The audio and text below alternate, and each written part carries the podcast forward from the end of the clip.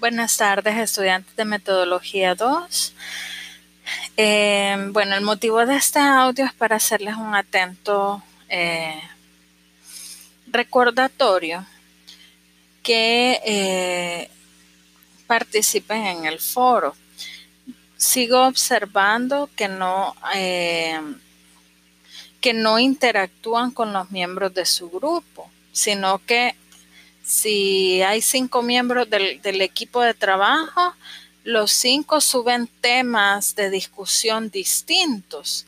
El punto es y recordarles que si un miembro del grupo sube un tema, el resto debe contestar ahí, aunque su pregunta aunque usted vaya a presentar objetivos y, el compañero quizás hizo una pregunta del marco teórico, la cuestión es que ustedes deben eh, participar todos en el mismo eh, tema planteado por el integrante de su equipo. Así pueden dar avances, seguimientos.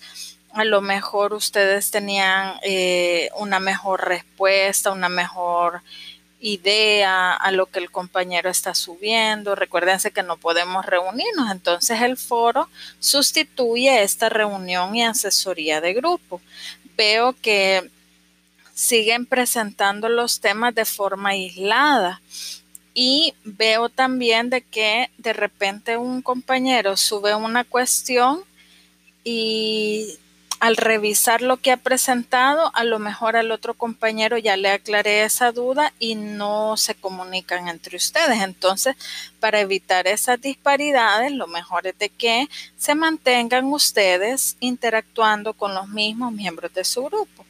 Les pido eso de favor. No eh, esperaría yo que si tienen alguna duda me la hagan saber.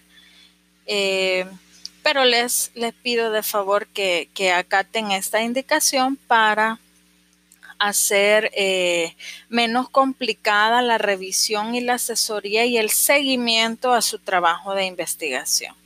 Un saludo para todos y espero que, bueno, que estemos aprovechando al máximo este tiempo.